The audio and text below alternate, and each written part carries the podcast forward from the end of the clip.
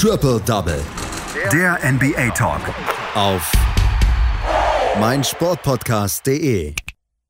Man sagt ja, Spiel 5 in einer Playoff-Serie ist ein entscheidendes. Es geht bei 2 äh, zu 2 geht es darum, äh, den Vorteil zu holen und eventuell sich die beste Ausgangsposition für Spiel 6 und Spiel 7 zu verschaffen. Das haben die Los Angeles Clippers eventuell in der letzten Nacht geschafft. Sie haben die Dallas Mavericks besiegt und führen in dieser so engen Serie mit 3 zu 2. Und es war ein Blowout am Ende. Wir müssen darüber sprechen und das tue ich mit einem unserer NBA-Experten, mit Amir Selim. Hallo Amir. Hallo Andreas. Diese Serie äh, hält eigentlich alles, was sie versprochen hat, von vornherein. Aber in der letzten Nacht, in der letzten Nacht gab es wirklich einen Blowout. 154 zu 111 für die LA Clippers gegen die Dallas Mavericks. Ein Franchise-Rekord für die Clippers, äh, was Playoff-Punkte angeht. Ähm, es war ein Blowout und es war vielleicht so ein richtiges Statement, unter anderem auch von Paul George hier, ähm, was geliefert worden ist. Ja, definitiv. Er war bisher ja, ein Schatten seiner selbst, muss man schon sagen. Ähm, er wurde auch online äh, kritisiert oder von, und auch von den Medien kritisiert und man hat auch gemerkt, dass ihn das äh, beschäftigt hat. Und ähm, ja, er hat selbst gesagt, dass er eigentlich sich gut bewege. Er sieht es eher halt bei seinen Würfen, dass er da Probleme hat und ähm, wenn dem so ist, dann hat man ja schon gehofft, oder er hat gehofft, dass er das verbessern kann und das hat er gestern Nacht gemacht mit 35 Punkten in, ja, nicht mal 25 Minuten oder etwas mehr als 25 Minuten. Also er hat definitiv gezeigt, ähm, dass auf ihn zu zählen ist und dann, ähm, ja, merkt man, dass es dann anscheinend schon schwieriger wird für die Mavericks, dann die Clippers bei den, äh, bei niedrigen Punktzahl zu halten. Ähm, gerade wenn auch Leonard ähm, dann gut zum Treffen kommt. Also offensiv war das von den Clippers sehr stark. Ähm, sie haben sowohl über 60 Prozent aus dem Feld als auch von der 3. Also das war schon ein deutliches Zeichen und ich glaube, die Mavericks ähm, ja, hoffen, glaube ich, dass Porzingis für das nächste Spiel zur Verfügung steht.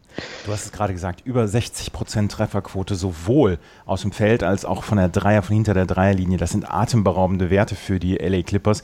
Wenn man sich das anguckt, allein die Superstars, Kawhi Leonard 12 von 19 und Paul George 12 von 18, beide haben 50 Prozent ihrer Dreierversuche getroffen so ist es dann relativ schwierig, ein Team dann auch zu besiegen, oder? Ich meine, also das ist eine Trefferquote. Da muss dann die Defense entweder besser passen oder man muss selber halt auflegen wie die Verrückten, oder? Ja, klar. Also einerseits kann man sagen, sicher, so, so viel dürfen die Gegner nicht punkten, vor allem nicht mit der Prozentzahl, aber ich glaube, wenn, wenn man sol so solche Prozentzahlen erreicht, dann, ja, dann ist es wahrscheinlich dann auch nicht nur ähm, eine schlechte Defense der Mavs, sondern einfach auch die Qualität der Clippers. Und wie gesagt, sie sind ja eigentlich ein sehr breit gefächertes Team. Ähm, und ähm, es war ja schon die ganze Zeit so, dass Paul George eher geschwächelt hat und man trotzdem ja eine enge, enge Serie hatte. Und äh, wie gesagt, wenn dann der zweite Superstar-Spieler, von dem man ja auch erwartet, dass er äh, neben Lennart äh, regelmäßig trifft, dann auch noch so trifft, dann wird es halt schwierig und man kann halt nicht jedes Spiel erwarten, dass Luka Doncic wieder ähm, ja, ein, eine Rekordnacht hat. Und dann deswegen wird das, wird das jetzt, müssen die Mavericks schon schauen, dass sie das im nächsten Spiel besser lösen. Ja. Sie müssen es besser lösen und vor allen Dingen Luka Doncic muss wieder besser spielen. Ich meine, man erwartet schon Wunderdinge von ihm, aber letzte Nacht hat er einfach auch nicht so richtig äh, getroffen, beziehungsweise konnte sein Team nicht tragen. 22 Punkte am Ende, 8 Rebounds, 35 Prozent nur vom Feld, 6 von 17 hat er getroffen. Das war auch dann auch eher eine gebrauchte Nacht. Und wenn dann noch Porzingis fehlt, ja, dann wird es ganz schwer. Ja, definitiv. Aber andererseits muss man halt auch festhalten, er ist immer noch erst 21. Ja. Klar, er, er hat schon, er hatte schon Erfahrung, bevor er nach äh, in die USA kam und er hat bisher auch gezeigt, dass er diese Leistungen ähm, regelmäßig äh, treffen kann. Aber man kann halt, wie gesagt, ich finde es schwierig von ihm zu erwarten, dass er jedes Spiel ähm, in dem jungen Alter bereits ähm, ja das Spiel alleine gewinnt, wenn man so, wenn man übertreiben will dementsprechend wäre es, wie, wie, du schon gesagt hast, wichtig, dass Porzingis dann auch vielleicht da ist, gerade wenn dann auch die, die restlichen Spieler dann mal auch, ähm, ja, vielleicht keine so gute Nacht haben, wie, wie wir das schon äh, in den anderen Spielen hatten, die die Mavericks gewonnen haben. Und ja, man merkt ja auch, ähm, er hatte ja auch eine, ähm, eine kleine Szene mit Marcus Morris. Ähm, vielleicht sind es auch solche Dinge, die dann ähm, ihn dann doch irgendwie beschäftigen oder dazu führen, dass er dass er ähm, nicht ganz so fokussiert ist wie sonst, aber mal sehen, ich glaube nicht, dass die Dallas äh, Mavericks kampflos äh, gehen werden und Luka Doncic hat ja auch schon gezeigt, dass er nach einer schlechten Partie oder auch wenn er eine schlechte Partie hat, jederzeit aufdrehen kann. Also ich glaube, ganz entschieden ist die Serie definitiv noch nicht. Mhm. Du hast die Szene angesprochen mit Marcus Morris. Da gab es eine Szene, da hat Marcus Morris erst getroffen, ist Richtung Luka Doncic gelaufen dann und hat ihm auf den Schuh getreten. Und es sah, also als ich die Szene gesehen habe, habe ich gedacht, es wäre Absicht gewesen. Wie ist deine Einschätzung zu diesem Thema? Naja, man muss ja sagen, ähm, Morris ist ja durchaus bekannt dafür, dass er äh, ja einer der, ja, wie soll man sagen, der mit seiner Energie vor allem ähm, wichtig ist für, für sein Team, was für die Gegner dann oft heißt, dass er ähm, viel redet oder auch äh, solche Szenen mit am Start hat. Ähm, er, äh, es ist ja jetzt dabei geblieben, dass man, dass er das jetzt ähm, ja nicht zugegeben hat oder man ihn jetzt nicht klar überführen kann. Aber klar, ähm, solche Szenen ähm, werden mit Sicherheit auch bewusst genutzt, um einen Spiel, gerade jungen, so jungen Spieler wie Doncic dann auch zu beeindrucken. Ähm, ob das der jetzt der Grund war, warum er nicht gut getroffen hat, ist immer schwer zu sagen. Aber ja, ich glaube, das wird auch im nächsten Spiel nicht weniger werden. Also die werden weiterhin versuchen, äh, ihn zu beeindrucken. Ja, und darauf hoffen, dass er wieder eine schwache Nacht hat. 154 zu 111 am Ende bleibt noch, dass wir sagen können, dass äh, Doc Rivers eine sehr, sehr emotionale Ansprache hinterher gehalten hat Richtung Republikanischen Parteitag. Er und Greg Popovich, das sind im Moment so ein bisschen die führenden Gegner von ähm, ja, in der NBA und die führenden Sprachrohre der NBA, was die, die derzeitige Politiksituation in den USA angeht. Das ist das Spiel 5 gewesen. Die LA Clippers führen mit 3 zu 2. Kann Porzingis in Spiel 6 wieder antreten? Ja, die Mavericks hatten bisher jetzt nicht wirklich ähm, klar kommuniziert, äh, wie schlimm es ist. Es, geht hier um sein Knie, also nicht um sein Knie, das äh, bereits von der Kreuzbandrissverletzung betroffen war, sondern das andere. Also es ist jetzt nichts Langfristiges. Aber so wie es scheint, ist es ja, ähm, scheint es ähm, von Spiel zu Spiel äh, sich ähm, abzuzeichnen. Also er könnte spielen, aber eine klare Kommunikation hat man seitens der Mavericks nicht.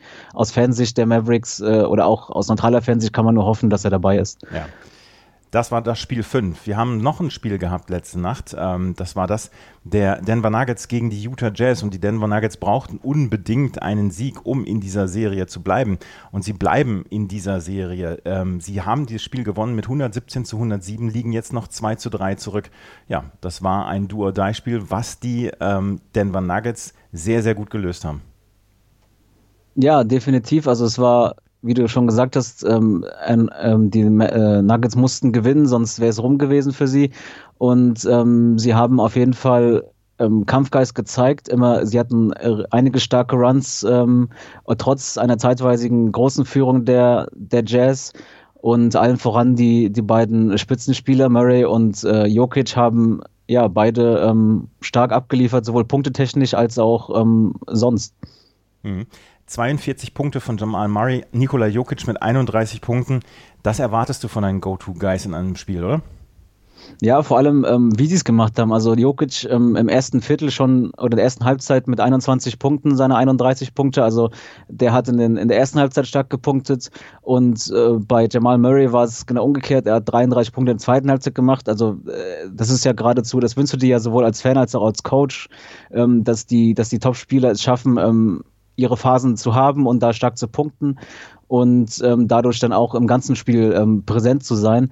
Und ähm, vielleicht muss man da auch nochmal Jamal Murray ähm, herausheben. Der hat jetzt in den letzten beiden Spielen ähm, 92 Punkte ähm, aufgelegt, 19 Rebounds, 15 Assists und dabei nicht einen Turnover gemacht. Also das ist halt schon, also da, da, das liegt dann halt nicht nur an der Schwäche der Jazz, sondern was Murray da gerade abreißt, ist halt auch wirklich sehr stark. Ja. Ähm, das sind die Spiele, in denen Superstars geboren werden, beziehungsweise Superstars sich herausformen. Und Jamal Murray hat mit diesen 42 Punkten und 65 Prozent aus dem Feld, beziehungsweise auch Nikola Jokic mit seinen 31 Punkten, auch 63 Prozent aus dem Feld, haben sie gezeigt, dass, die, dass man sich auf sie verlassen kann in solchen Spielen. Ähm, Utah selber, Donovan Mitchell hatte beim letzten Mal so ein unglaubliches Spiel. Konnte er denn wieder überzeugen? Weil insgesamt die Punkteausbeute bei den Utah Jazz scheint harmonisch gelaufen zu sein.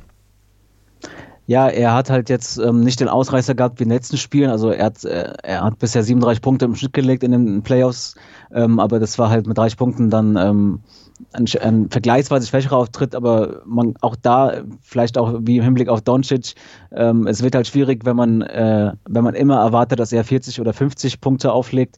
Ähm, er war halt, äh, ja, er war solide von der 3, vom Feld jetzt nicht ganz so erfolgreich wie sonst.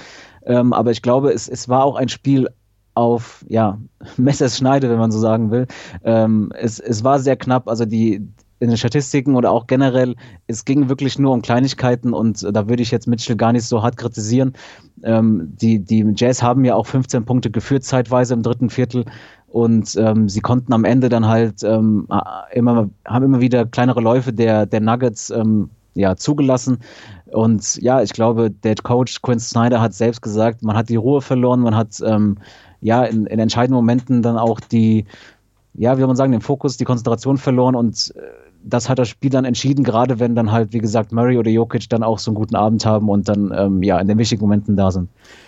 117 zu 107, die Denver Nuggets führen äh, oder haben die, den Anschluss hergestellt. 2 zu 3, übermorgen geht es weiter, beziehungsweise morgen, in der Nacht von morgen auf übermorgen geht es weiter mit diesen beiden Serien. Heute Nacht und heute Abend gibt es drei weitere Spiele. Die Orlando Magic liegen gegen die Milwaukee Bucks 1 zu 3 zurück. Die Portland Trailblazers liegen gegen die Lakers 1 zu 3 zurück. Da haben die Lakers in den letzten drei Spielen relativ ihren Stempel aufgedrückt dieser Serie, nachdem Portland Spiel 1 gewonnen hat. Ich würde de deine Expertise gerne noch zu der Serie zwischen OKC und Houston hinführen. Houston sah die ersten zwei Spiele deutlich, deutlich stärker aus. Aber dann kann man dann auch aus deutscher Sicht sagen, dann kam Dennis Schröder, oder? Ja, es ist ähm, auf jeden Fall sehr stark, was er momentan auflegt. Ähm, Topscorer der, der OKC Thunder zu sein in den letzten beiden Spielen.